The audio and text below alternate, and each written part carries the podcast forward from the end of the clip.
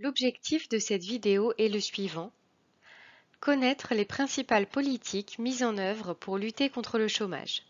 Politique macroéconomique de soutien de la demande globale, politique d'allègement du coût du travail, politique de formation et politique de flexibilisation pour lutter contre les rigidités du marché du travail.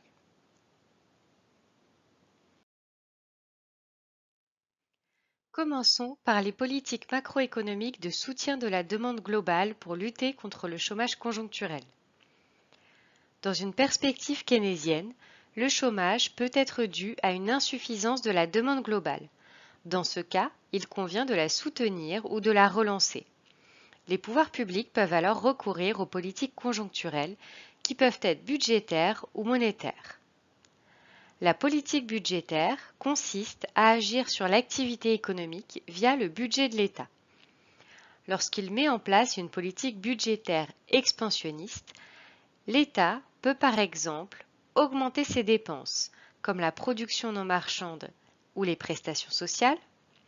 Il peut également baisser ses recettes, c'est-à-dire baisser ses prélèvements obligatoires.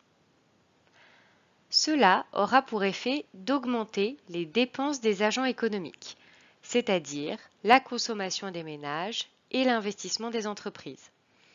Par exemple, si l'État augmente les allocations familiales, les ménages vont pouvoir consommer davantage.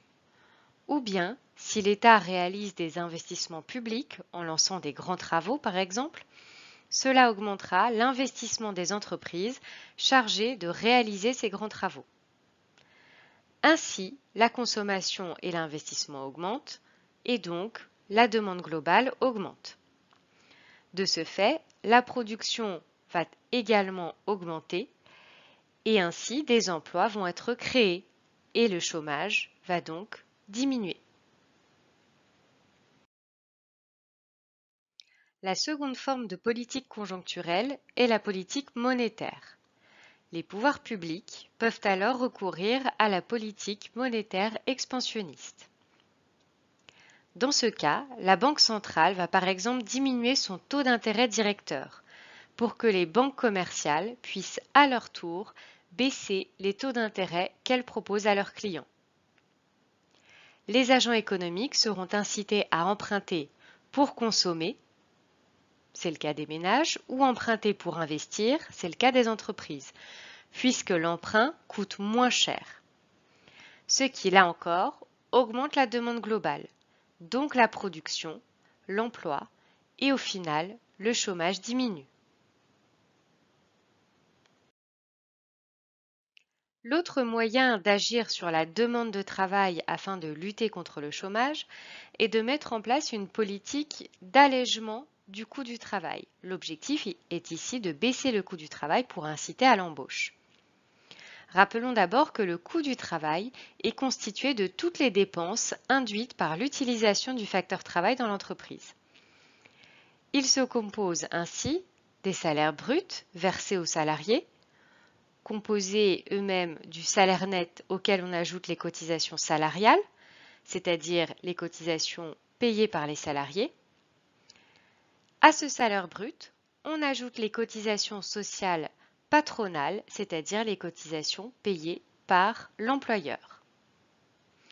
Plus le coût du travail est élevé, moins les employeurs sont incités à embaucher et plus ils seront incités à licencier, par exemple pour substituer du capital au travail ou délocaliser leur production vers des pays où la main-d'œuvre est moins coûteuse.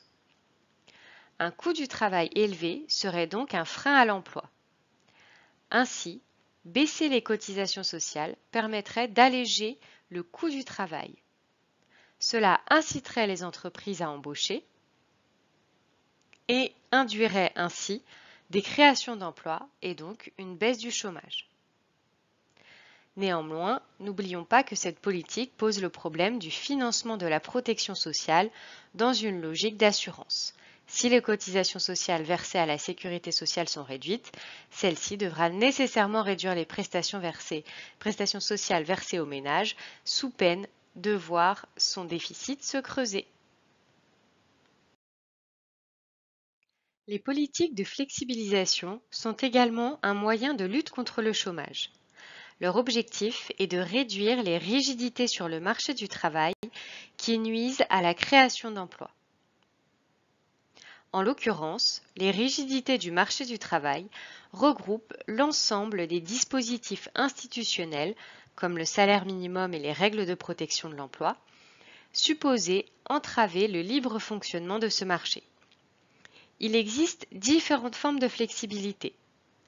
Elle peut être externe ou interne et, dans chaque cas, qualitative ou quantitative. La flexibilité quantitative externe consiste à faire varier le nombre de salariés qui travaillent dans l'entreprise et ou à avoir recours à l'intérim ou au CDD, contrat à durée déterminée. La flexibilité quantitative interne consiste à faire varier non pas le nombre de salariés dans l'entreprise, mais le nombre d'heures travaillées au sein de l'entreprise. Sous sa forme qualitative externe, la flexibilité repose sur le recours à la sous-traitance ou à l'externalisation, consistant à confier la réalisation d'une ou plusieurs étapes de la production à une autre entreprise. Sous sa forme interne, la flexibilité qualitative repose sur la polyvalence des salariés, censée permettre la rotation interne de la main-d'œuvre en fonction des besoins de l'entreprise. Enfin, il existe aussi la flexibilité des rémunérations. Cela signifie que les rémunérations des salariés dépendent des fluctuations économiques et ou des résultats de l'entreprise. Toutes ces flexibilités supposent d'assouplir les règles de protection de l'emploi et, pour ce qui est de la flexibilité des rémunérations, supprimer le salaire minimum.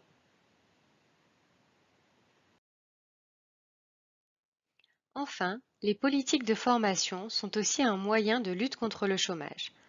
Leur objectif est d'assurer un appariement de qualité sur le marché du travail. On distingue différents types de politiques de formation. Tout d'abord, les politiques globales qui touchent toute la population, comme par exemple la formation initiale, c'est-à-dire la formation des jeunes avant leur entrée sur le marché du travail. Il existe aussi la politique de formation professionnelle continue, c'est-à-dire la formation tout au long de la vie active. Cette dernière a pour objectif de faciliter la mobilité des travailleurs et leur adaptation aux progrès techniques. C'est dans cette logique que s'inscrit par exemple le plan de développement des compétences en entreprise.